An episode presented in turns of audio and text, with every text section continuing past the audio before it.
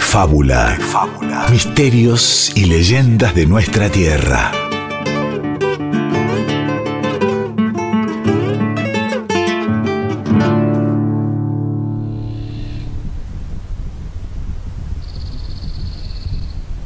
Hace mucho, mucho tiempo, en algún remoto paraje del monte santiagueño, dos hermanos, un varón y una muchacha, viven solos sus padres han muerto y desde aquella desgracia es él quien sale todas las mañanas a hacer las labores para mantener a los dos. Esa, la muerte, la de sus progenitores, ha cambiado para peor a la muchacha. Si antes era caprichosa y malintencionada, ahora lo es más.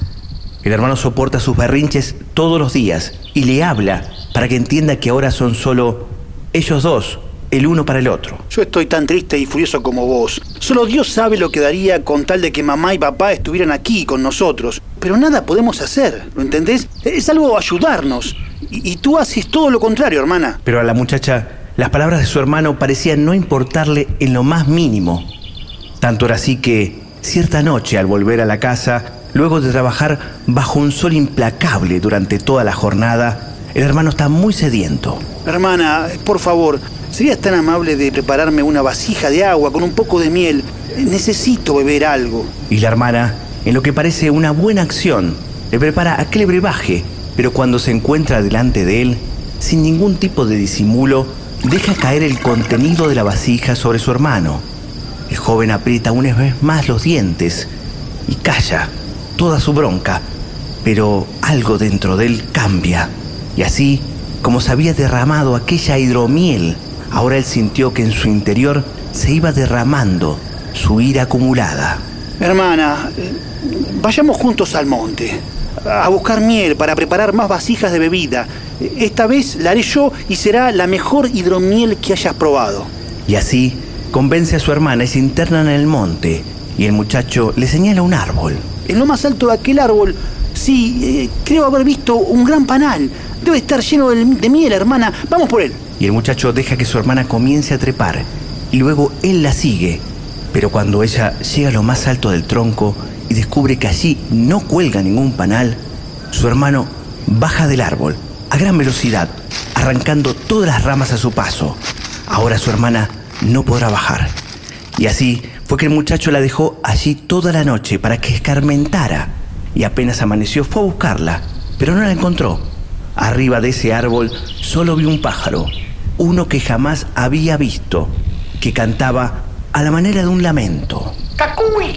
¡Cacuy! Aquel muchacho no podía adivinar que el terror que sintió su hermana al quedar sola toda la noche la había convertido en aquel pájaro, aquel pájaro que hoy todos conocen por su canto, aquel pájaro que sigue noche tras noche llamando a su hermano. ¡Cacuy,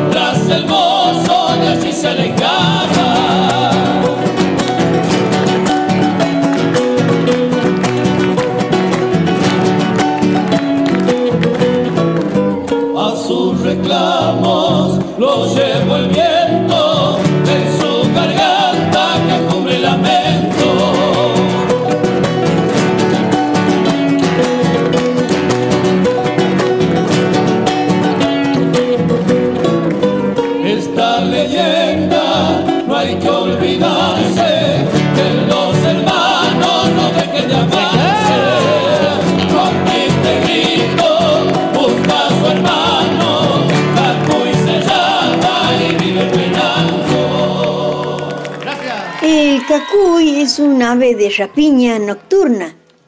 ¿no? Los quichuas lo llaman cacuy. Eh, urutaú también lo llaman los guaraníes. La vieja o mae da una luz por los brasileños. ¿Mm? O sea, es como que se trata del mismo, del mismo pájaro, de la misma ave, que toma en América distintos, distintos nombres, ¿no?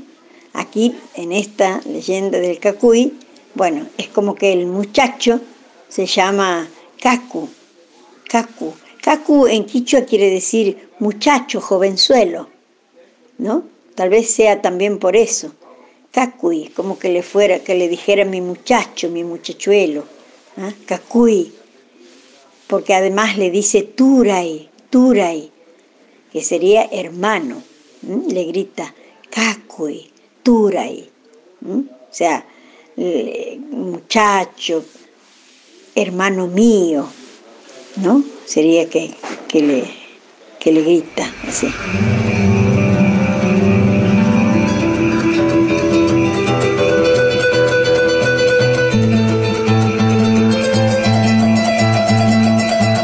Escuchábamos a los Carabajal en una versión de hace unos pocos años atrás. Algunos dicen la mejor versión. La hicieron para un programa televisivo de Córdoba del clásico La Chacarera de Juan Carlos Carabajal y Jacinto Piedra, hermano Cacuy. O Cacuy, que cuenta la leyenda y recuerda justamente que la hermana, con triste grito, busca a su hermano.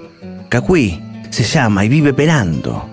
Como la moraleja, ¿no? Que pide que los hermanos no dejen de amarse, también dice la letra justamente de los Carabajal. Y también escuchábamos recién a la quichuista santiagueña y colega de Radio Nacional, Casilda Chazarreta, contándonos justamente sobre el cacuí o cacuy, un ave nocturna, una suerte de búho eh, que se llama así en Santiago del Estero, pero también urutaú en la región guaranítica, ¿no? Otros nombres también hay de la misma ave en la zona de Brasil y en otros lugares. Una leyenda que habla de una mujer que se convierte en un ave, cuyo canto es una suerte de lamento, un sufrimiento. Pero para revelar un poquito más sobre esta leyenda y la versión que tiene en el litoral, ¿no? La zona selvática, por decirle, esta zona del monte, ¿no?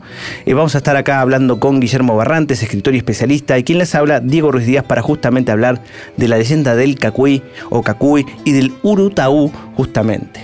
¿Qué tal, Diego? ¿Cómo te va? Eh, sí, la verdad que es, fascinante cómo, cómo, este pájaro eh, ha, sobrevolado, ¿no? Ha cantado sobre, sobre una gran cantidad de comunidades, de pueblos originarios, eh, y cada uno le ha dado su, su este, significado, ¿no? Este, con, con, historias algunas similares, otras no tanto, pero siempre, siempre tenemos este, esta, esta muchacha que se convierte en ave, ¿no? Por, por su tristeza, por su lamento, por, por no, no, poder conseguir nunca lo que quiere. En algunas versiones tiene que ver como la del relato, ¿no? Eh, este, que vuelva a su hermano para, para, bajarla del árbol. En otras versiones este, no puede alcanzar a, ese dios sol o a esa diosa luna que tanto ama. Así que siempre tiene que ver con el lamento, con lo terrible. Y, hay una, una este, relación también con, con, lo real en este caso, ¿no? Porque el, ave en sí es un ave muy extraña. El, ave como que está pidiendo, la extrañeza del ave, del cacuy, está pidiendo una leyenda, una, un, mito que se le asocie. Porque vos sabés que además se le dice también este, pájaro fantasma. Eh, porque no se lo ve, cuesta mucho verlo durante el día. Su, plumaje ceniciento, grisáceo, este, hace que se confunda con, con las cortezas de los árboles. No te das cuenta que está ahí, salvo si abre los ojos que son amarillos, ¿no? O si abre la boca para, para tapar alguna polilla, que es muy grande la boca, pero si no, es casi imposible darse cuenta de que el cacuy está en, aquel o, en ese tronco. Camaleónico, si se quiere, ¿no? Exactamente. Así que esa extrañeza, este canto este, tan, tan eh, particular del cacuy, eh, como que está pidiendo, ¿no? un mito una leyenda. Y en Quichua, Kaku dicen que es muchacho, ¿no? Como ahí nos explicaba. Y uy es como la onomatopeya, ¿no? Este muchacho, uy, como diciendo, me dejaste acá arriba, ¿no? Después está Duray, esta palabra que está también asociada a la leyenda que es hermano, ¿no? En Quichua. Claro. Y, si vamos para el lado de eh, litoral, la zona guaranítica, Uru, porque es Urutaú, el pájaro, es el mismo pájaro, ¿eh? Claro. Es una suerte de búho. Uru es pájaro, justamente en guaraní. Y Taú dice que podría llegar a venir de Tabí o Tahuí, que es loco. una suerte de pájaro loco, ¿no? Sí, Taú también se puede llegar a, a, este. A, a encontrarle un origen en, en, fantasma, lo que es este, la palabra fantasma para los guaraníes, por eso lo de pájaro fantasma. ¿sí? Eh, este, es muy interesante. Además, es uno de estos mitos, eh, leyendas que están este, dentro de las familias de, de, los humanos, que se convierten algunos en animales, otros en plantas, en flores. ¿sí? Eh, basta nada más que recordar la, la solapa que, que, convertía a sus víctimas en, en palomas. ¿no?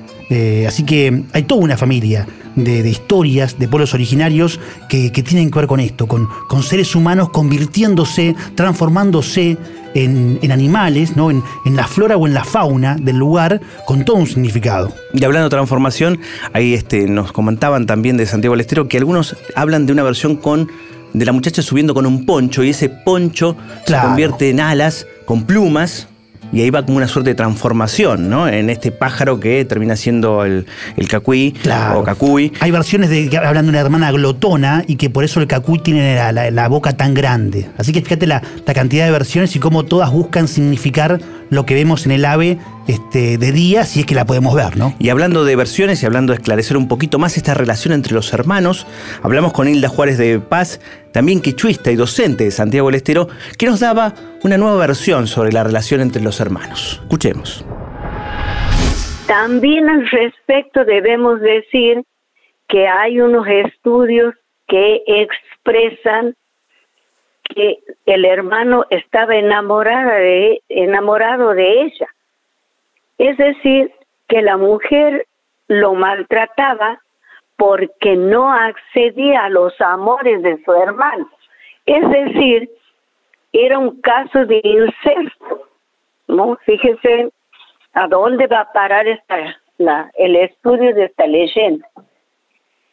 Entonces le prepara esto que es como una, que es como un castigo. La hace subir al árbol más alto, diciéndole que van a bajar esa colmena, que van a sacar una miel muy linda de ahí, muy rica. Y, pero cuando él baja, baja cortando ya todas las ramas por las que ella debería haber bajado.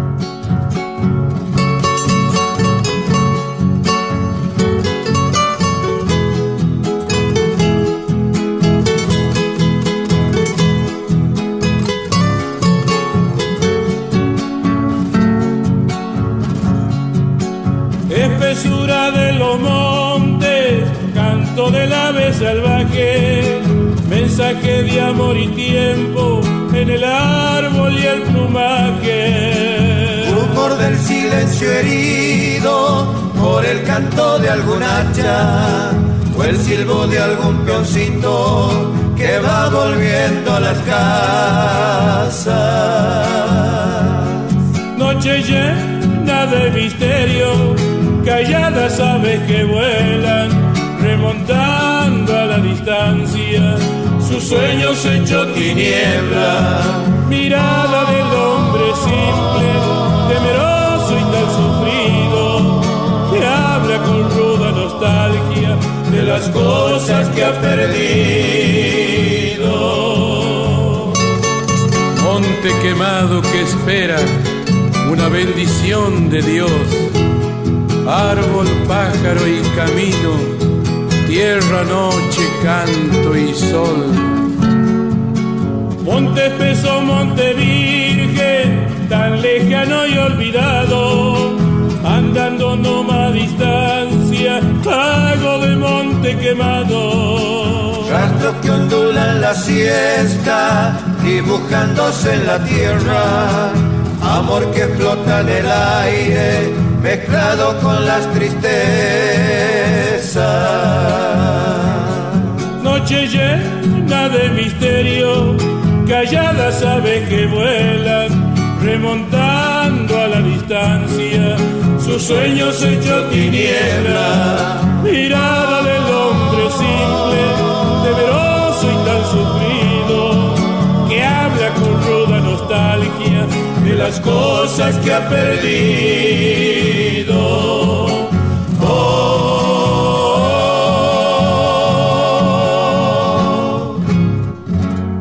Fábula, se enciende el fogón y crepitan las historias.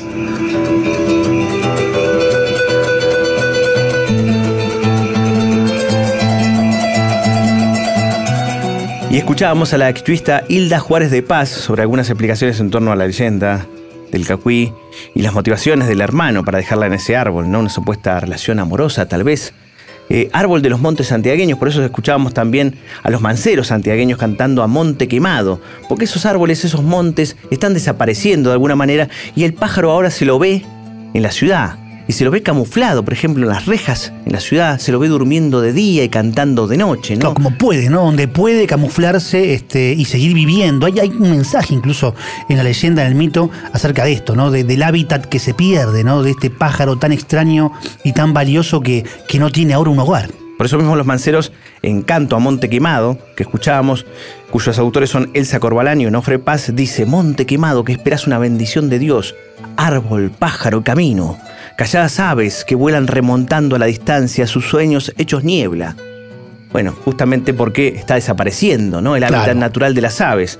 Pero ahora pasamos del monte santiagueño y nos vamos a la zona del litoral, a Misiones, a escuchar a Nerina Bader, que nos habla justamente del pájaro, que es el mismo pájaro pero con otro nombre, que se llama Urutaú, y que también tiene una leyenda detrás. Primero, escuchamos un poco la historia de este tema un poco la leyenda y después la voz y la música de Nerina Bader. Yo desde chiquita escuchaba, conocía esta canción y bueno, cuando hicimos la recopilación, la digamos la búsqueda de las de las canciones en esa temática aparece este este tema que es eh, la leyenda del Urutaú, ¿no? Y, y bueno, a mí me gustó cantarla, está en ritmo de galopa misionera y, bueno, fue una madre que pierde a su hijo y que, que en ese trance de, de, dolor y de, de, locura se transforma en este pájaro, ¿no? Que es eh, tan particular y que, que es nocturno. Viste que, como te decía yo, que, que aparece, eh, su, se puede oír su canto a partir de, del atardecer. Eh, en la selva misionera se, se puede escuchar el, el canto del Urutaú, que también eh, recibe como nombre Mingüe en la lengua secreta de en guaraní, ¿no? Como, es como un llanto, sí, es un alarido, es un llanto, es, un es un quejido desgarrador, así, ¿no? Es como, como alguien que, que, está sintiendo mucho dolor y que se, que se expresa, ¿no? Y con ese quejido, con ese, con ese llanto.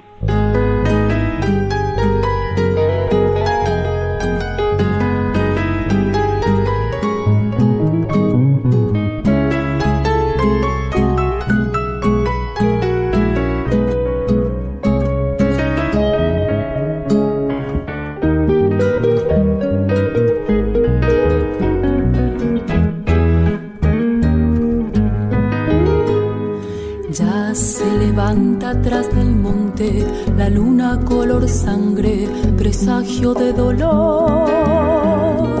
Y en el ranchito del hachero, todo es desesperanza, todo es desolación. El guri perdido allá en el monte se quedó, su madre enloquecida está. Fuego en los ojos del bombero bastón de plata y oro, su danza comenzó.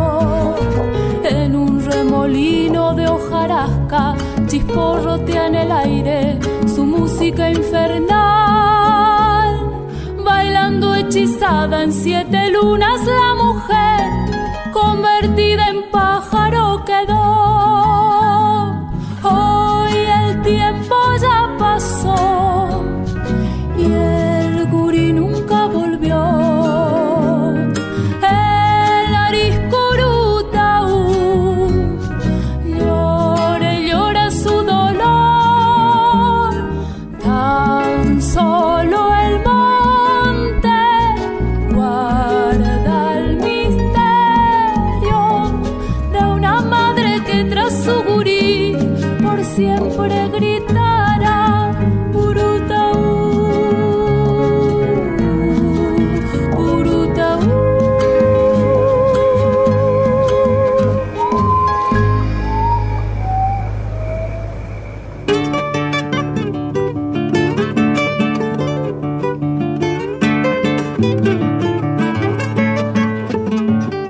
escuchábamos a la cantante misionera Nerina Bader, quien junto a su marido Caroso Suhueta y también a su hija hacían la leyenda del Urutaú en un disco que se llama En la Tierra Sin Mal, donde justamente recopilan mitos y leyendas de su tierra, de misiones, con influencias hispánicas algunas y otras solamente conservadas por los guaraníes. En este caso, el tema, la leyenda del Urutaú, es de Vicente Cidade, violinista, autor y compositor posadeño, nacido en 1930, fallecido en 2005, y es hermano del famoso conocido Ramón Ayala, que en realidad es Ramón Gumercindo Cidade, justamente pero más conocido como Ramón Ayala. Y hablan del mismo pájaro, y de una mujer que también se convierte, Guillermo Barrantes. Exacto, exacto. Es este pájaro que, que sobrevuela, como decíamos al comienzo, un montón de pueblos, eh, un montón de artes, ¿no? Hemos tenido relatos, canciones y, y hasta, este, ¿sabés que Rafael Obligado le dedicó un, un poema, ¿sí? Al, al cacuí, para él era cacuí, ¿no? Que, que mira lo que dice. Y así te digo, porteño, que en la casa del barranco no hay tal mujer ni tal padre, pues lo que es ella es un pájaro. Y el hombre aquel que allí mora y baja solo es su hermano. Ánima ya, porque el pobre anda hace un siglo penando, y los gemidos que oíste, no en su aposento, en un árbol, son del cacuí, que en la noche va a sollozar a su lado. Impresionante también como también el tema de los sábalos, ¿no? Chacarera del sufrido que ha popularizado un poco Rally Barrio Nuevo en los últimos tiempos, que dice, soy como el cacuí que anda penando por la vida. Exacto, esto del penal, del, del llorar, ¿no? Esta, esta mujer convertida en pájaro que no, no puede dejar de, de- de sufrir por lo que no puede conseguir. Y nos vamos a ir con más música, de misiones en este caso, eh, con también este pájaro, el Urutaú, pero llora, llora, Urutaú. Eh, en realidad no tiene tanto que ver con el pájaro, sino es una comparación, es una elegía de eh, Carlos Guido Hispano, se llama Nenia, que fue tomada para hacer este tema. Eh, Carlos Guido Hispano es el hijo del conocido militar sanmartiniano Tomás Guido Hispano, y en esta prosa, eh, en el año, eh, estamos hablando del siglo XIX, expresa de, un- de alguna manera su oposición a la guerra del Paraguay. Entonces habla del dolor, del sufrir de los paraguayos. Llora, llora, Urutaú, en las ramas del Yatay. Ya no existe el Paraguay donde nací como tú. Llora, llora, Urutaú. Justamente usando al pájaro un poco de eh, metáfora, por así decir, del dolor, del Fíjate, sufrimiento si del pueblo algo, paraguayo. ¿no? Si faltaba algo, está esta comparación con la guerra, ¿no? Incluso de- del pájaro. Este, la verdad que es, es- es muy interesante. En este caso nos vamos con la versión musicalizada de eh, y cantada por Marisa Santos y Fernando Porta de Canciones del Sur del Mundo, es el disco de 2019, Llora, llora, Urutaú. Y nosotros nos vamos hasta... Hasta el mito que viene. Así es.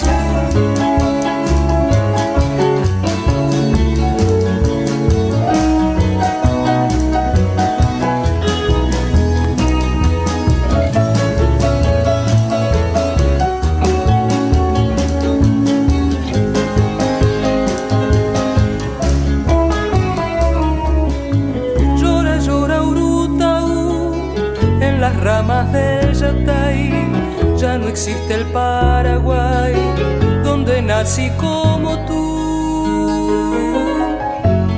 Llora, llora Urutaú en el dulce lambaré.